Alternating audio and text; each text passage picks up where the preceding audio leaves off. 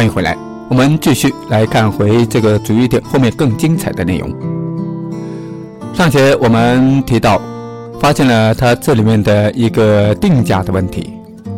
而同时呢，从一些客户以及服务员的口中得知，很多客户他们都是自己来，并且我们发现他们为什么会自己来呢？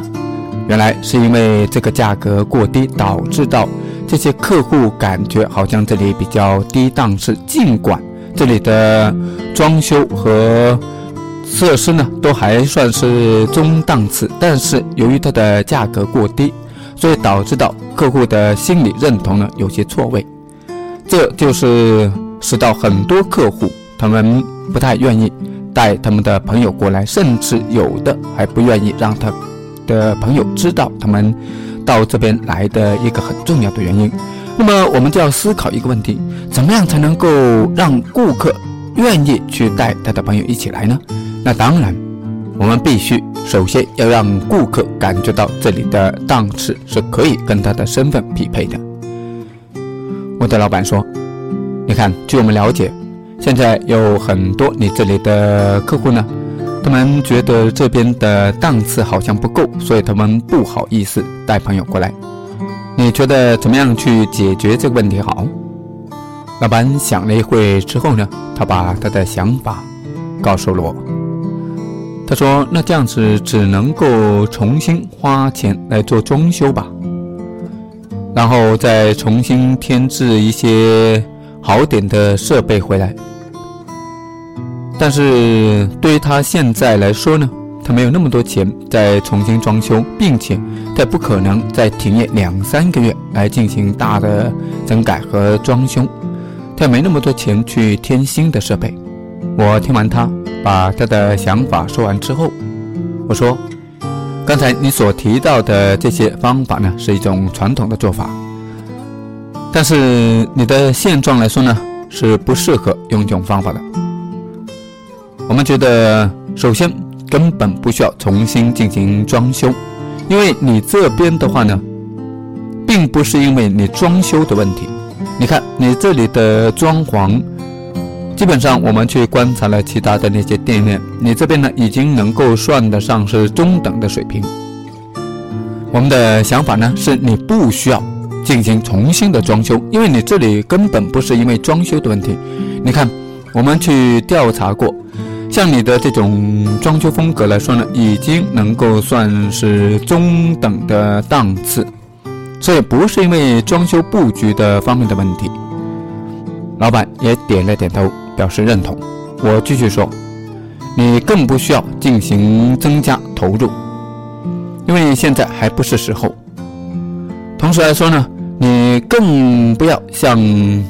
传统的方法那样去停业个两三个月之后。再去看装修好之后，再看客户喜不喜欢，这样一来你的风险非常的巨大，第二没这个必要。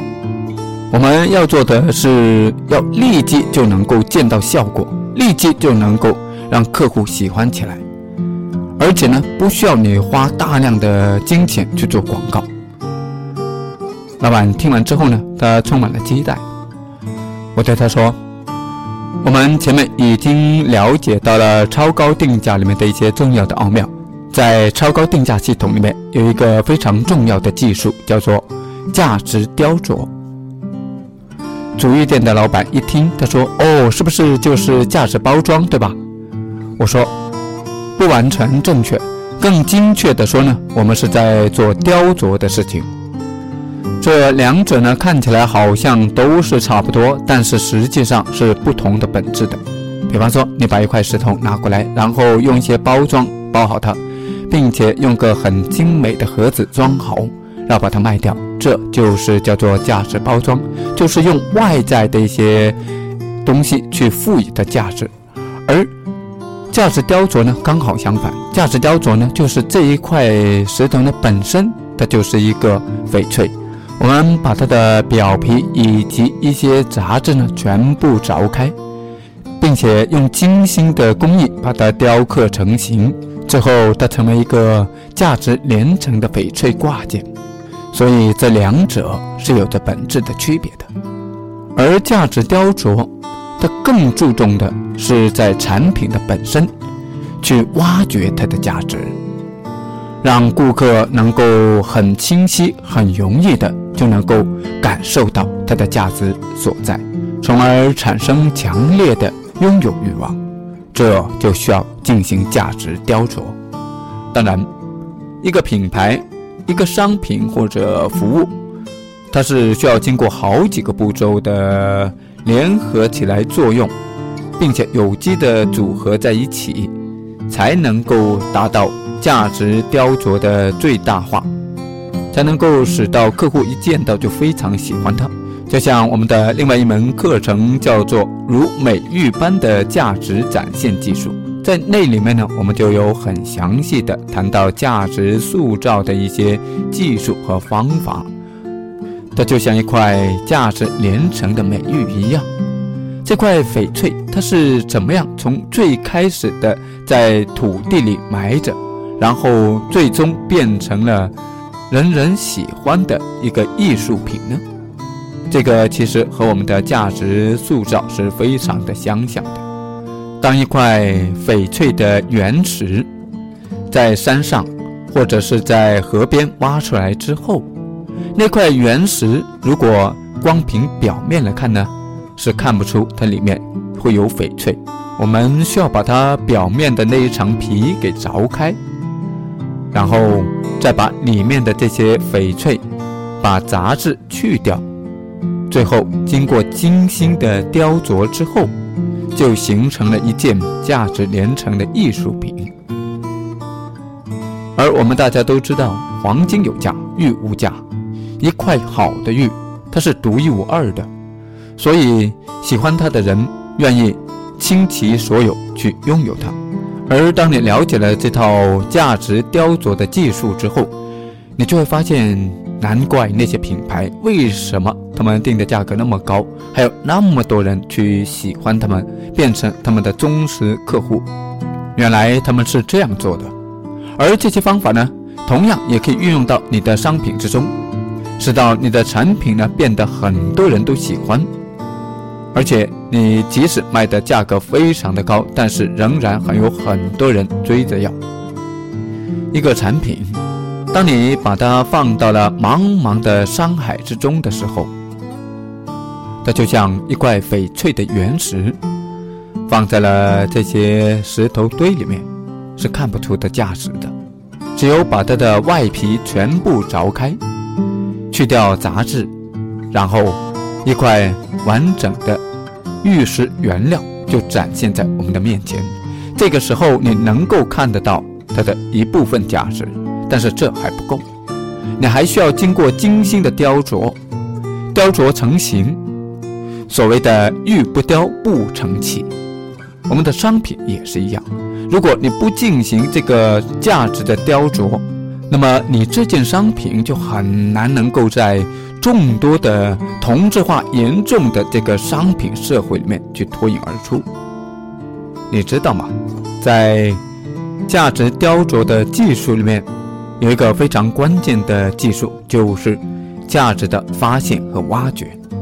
而这个价值挖掘和发现的这个技术呢，能够使到我们看起来相同的这种商品，仍然能够挖掘出非常多的不同之处，使到你的产品变得非常的独特，能够产生很深厚的 USP 的这种特点，也就是独特的买点。这套技术还能够让你从客户的角度出发。让客户去欣赏你的产品，去喜欢上你的产品，让客户能够从众多的这些商品里面去区分出你这个产品的与众不同，使到客户对他爱不释手，愿意只选择你的商品。就像我原来在房地产公司的时候呢，我们有一个项目，那个项目呢在那个区域里面。我们项目的位置呢，是处于一个比较中间的位置，而这中间的位置呢，并不算好，似乎形被人形成一个前后夹击的一个攻势，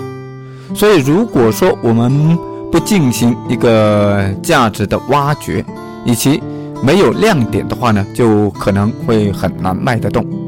我们经过了大量的调研之后，发现，在那个区域里面，有的项目呢，因为它占了地理优势，它离一些好的学校比较近，所以它的学区是在那个那一带，所以呢，他们就打一个学区的一个概念。有的呢，它是靠近湖边，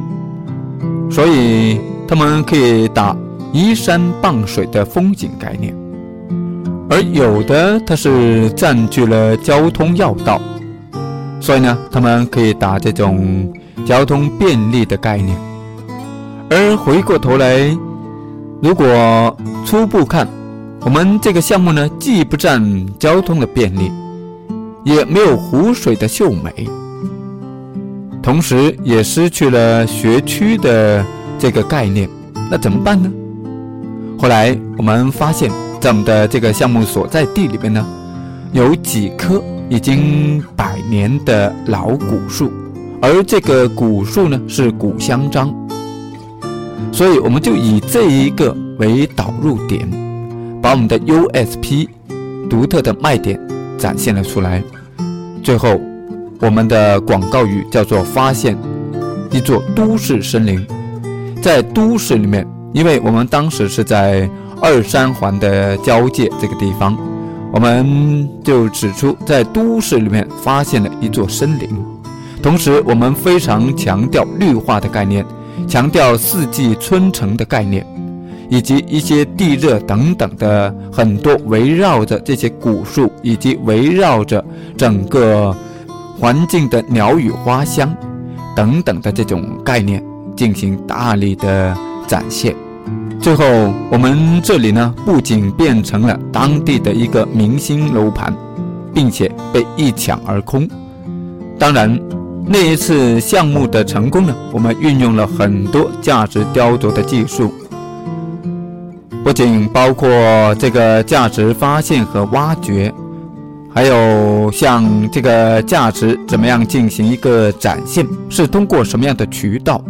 然后这些渠道里面，我们做一些什么样的工作？比方说，像我们结合媒体一起进行故事营销，以及在价值展现之中呢，我们还进行了一系列的价值包装的一些营销活动。而在这些技术里面，有一个最重要的，就是我们最开始的那个细部价值的放大。因为当我们看全局，似乎找不到很有力的亮点，在外围更找不到。那么我们在我们自己项目本身，把我们某个局部点一放大，把那些古樟树一凸显出来，其他的项目就完全失去了这个优势。这个就是叫做局部价值放大的技术。当然，在那里面我们还运用了很多价值雕琢技术里面的一些战术。比方像探索人性，比方像整合资源，也包括我们的杠杆最大化，以及创新价值等等的这种运用。同时，还有一个提升成交欲望的一个战术。正是由于这些组合起来之后呢，就使到我们的这个项目的价值呢，变得像美玉一般，变得十分的突出。成为了独一无二，甚至不具可比性。而对于你的商品呢，实际上也可以运用这种策略。虽然说看起来你的商品可能和其他人的没什么很大的区别，但是你知道吗？如果你按照价值雕琢的这些技术去进行挖掘、进行。大量的塑造的时候，你就会发现你的产品同样能够变得独一无二，同样能够使到客户非常的欣赏，非常的喜欢。其他的商家想从你这边夺走你的客户，都变得非常的难。就像我们可以看得到的苹果，苹果它原本根本就不生产手机，但是它竟然能够在手机这个行业里面去打败了众多的。那些已经拥有百年历史的超级大品牌，所以不管你在你这个行业是刚刚入门还是做了很久，没有问题。只要你懂得塑造价值，你懂得价值的雕琢技术，那么无论你的产品是刚出来还是已经做了很久，你都有机会让你的产品成为明星产品，成为很多人追捧的产品。而这些观念，如果你能够运用的好的话呢，可以用在自己的商品之中。你就算定很高的价格，定再高的价格也还有可能能卖得掉。而如果运用的不好，那么可能你定再低的价格也卖不掉。我们可以看到，在我们的身边多少这样的商品，积压成堆，他们就算是想很便宜的卖掉，仍然是卖不掉。而如果你注意到的话呢，也不乏一些营销上的神奇案例。那些营销高手把一些积压成堆的这种商品导入了一个新的理念、一个新的概念，立即就一抢而空，而且价格还能够大大的提升上去。这个往往就是导入了超高定价系统的一个理念。那么我们决定对于这个足浴店。也导入第一招就是导入超高定价系统。我转过头对老板说：“超高定价系统里面有一个非常重要的观念，也是一个很重要的步骤，叫做消费心理定位。我们都知道，在营销里面有一个叫做客户定位的步骤，这个步骤非常的重要，因为只有当你对你要买的这个、你要卖的这个商品或者是服务。”他们的消费者是怎么样的？他们到底是一群怎么样的人？这是非常重要。这个就是客户的定位。如果你能够了解到他们的生活习惯，甚至是他们的喜好、他们的消费心理等等，那么对于你的商品呢，能够打动他们是有非常巨大的帮助。这个就是消费心理的定位。我们看回你这个店，你看，像你这边装修的非常典雅、别致，花了不少钱，对吧？老板说是的。我说我们这个地方呢，实际上完全可以把它定位到中高消费群体中。而你看你原来的那个价格，为什么我说它有问题呢？你发现了吗？原来你的价格。跟那些我们俗称的街边的那种很小的叫捏脚店的价格是差不多的，有的甚至可能他们的价格比你还要贵。你要知道，在客户的内心中，往往会简单的把价格和身份会等同起来的。我们曾经做过一个试验，把一块翡翠放在不同的地方进行展示，然后呢调查。过来看的人调查一下，他们，他们让他们猜一下，到底这个翡翠值多少钱？可能你也能够猜得到。当我们放它到一些珠宝店里面去的时候呢，很多人都把这个翡翠呢价格觉得会很高，而我当我们把它放到工艺店去呢，很多人就认为它是一个塑料的，可能是假的。当我们放到街边放在路边的时候呢，很多人看都不看，所以这个就是大多数人的心理。我们也可以看到，Benz，奔驰它的仅仅是车前面的车头的那个 logo，那个标志，如果掉了的话，你必须要花一千多块钱才能够补回来。为什么会这么贵呢？因为它必须要符合消费者的心理预期，所以你知道吗？每一件商品或者是一个店面的环境，实际上价格都是一个非常重要的魔术，它会在消费者的心目之中产悄悄的产生很重要的作用。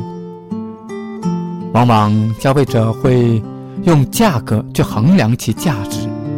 价值。又等同于他的身份地位，所以这是非常重要的。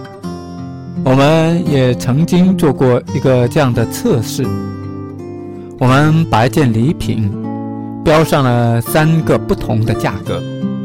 第一个价格呢是四十多块，第二个价格呢是四百多块，第三个价格呢是十倍，四千多块。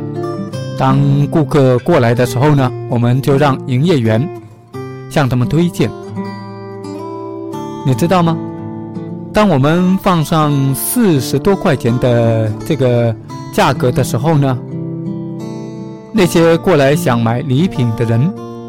大多数的人看都不看，他们就拒绝了。当我们把这个四十多块钱的标签换成了四百多块钱的时候呢，很多人他就欣然的接受了。当我们换成了四千多块钱的价格的时候呢？经过了一番的口舌，还是有些人接受了，所以这个就是我们大多数人的一个对价格和价值的一个很简单的理解，这就是人的天性。大多数的人并不喜欢，要花很多心思、很仔细的去琢磨，到底这个价格值不值，到底这个价格和价值之间的关系。相反，更多人喜欢价格和自己的身份地位会画上一定的等号，所以一定要顺应这种天性。而我们看，像这个足浴店的这些客户，他们真的是很在乎价格吗？错，往往价格对于他们来说，反而是一种身份的象征，他们。注重生活品质，注重健康，享受生活，他们也愿意向自己的亲朋好友去分享一些好的东西。但是，如果这里让他的感觉可能会觉得是路边的那种小店的话，那么他甚至可能会害怕朋友知道他到这个地方来，显示不出他的身份。所以，这也是导致很多人不会主动向朋友推荐的一个很重要的原因。那么，把价格提上来是第一步，而单纯的把价格提上来还远远不够。我们必须要进行第二个步骤，也就是把价格提上来之后，也要把内涵给提上来。让人家感觉到值这个钱，所以也就是我们前面所提到的，要提升客户的欲望值。提升欲望值一个很重要的因素，就是要让他感觉到是的，对的，要他相信，要他信任，这是非常关键的。那么，我们怎么样把？这个内涵给提起来呢？这里面的装修可以说已经值这个价格，但是我们觉得这样还不够，还要进一步把它所有的收费项目进行重新的包装和定位。它原来的这些收费项目呢的名称都很普通，我们让它导入了一些中医的理念。尤其是阴阳五行以及是经脉的一些理念进去，并且在项目介绍里面呢，着重的介绍了这些用材的作用，以及呢，还把它的名字给重新规划，定一些更好听的名字，用上一些像宫廷的元素、御医的元素、养颜啊、长寿啊等等的元素都用进去。放到名称里面去，要给这些项目呢起一个很吸引人的名字，并且在项目介绍的内容呢都有详细，而且也有吸引人的地方。经过了几次不断的优化改良之后，我拿起他们的这些项目介绍，我看到的有些项目也颇然心动，我知道。这个已经具备很大的吸引力了。于是，我们把价格全部标签全部换过，重新换好。我让他们把这些每个项目，尤其是那种收费贵的项目，放到最重要的位置去，让客户很明显就能够看得到这些项目的介绍，同时下面要很清晰的标上价格，这非常重要。把这一切做好了之后呢，接着我问老板说：“我说我们现在围绕着第一个思维，第一个思路，也就是如何快速变出大量的现金。刚才我们做了把价格进行了一个调整，这只是万里长征的第一步。第二步是我们如何去变出大量的现金呢？到现在为止。”我们的价值雕琢工作呢，虽然已经完成了，但是还有一种现象，我们必须要想办法帮他尽快解决的，就是他已经差不多没有钱发工资了，并且很快又要交租金了，这是一个很大的问题啊！我们必须要想办法让他如何能够快速的在短期内就收到很多的钱，这非常重要。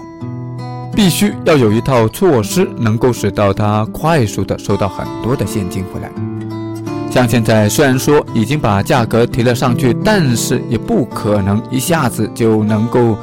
增长出几十倍的现金。像现在每天也就靠那么一点客户来消费，即使涨的价格再高，也很难能够解决他现金缺乏的问题。我们想到了预付费系统，问老板他们原来有没有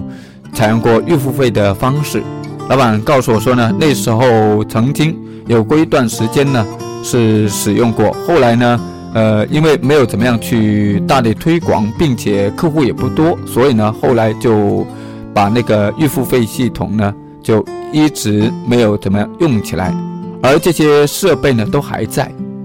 我听完之后呢，我就决定开始去启动这个预付费系统，并且我们要主推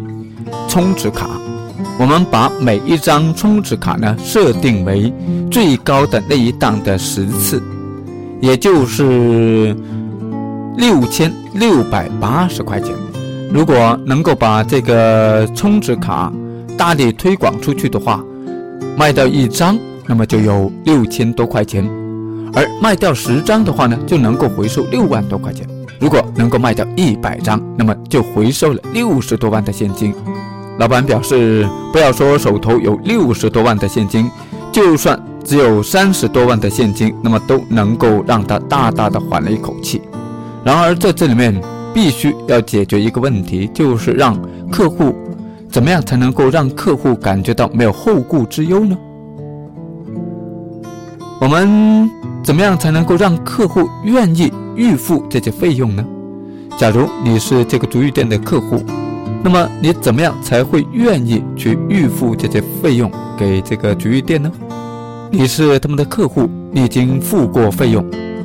说明你对付费是完全没有问题，只是付费的多少问题而已。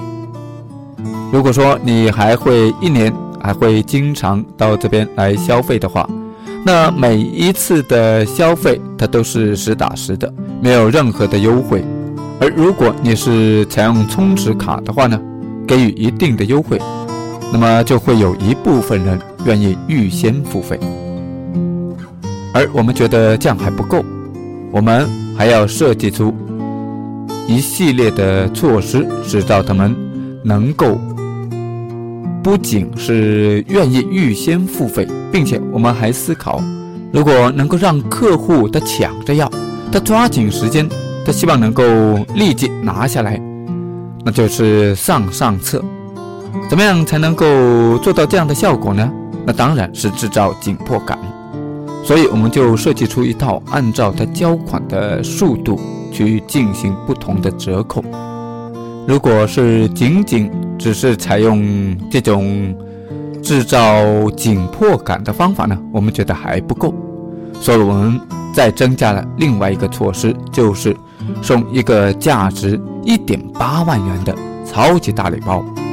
足浴店的老板一听到这个想法，大吃一惊。后来，当我们把整个操作模式告诉他之后呢，他才喜上眉梢。那么我们是怎么样通过杠杆借力的方法，不花一分钱的情况之下，组合出这个一点八万元的大礼包的呢？是怎么做到的呢？在下一节和你详细的分享。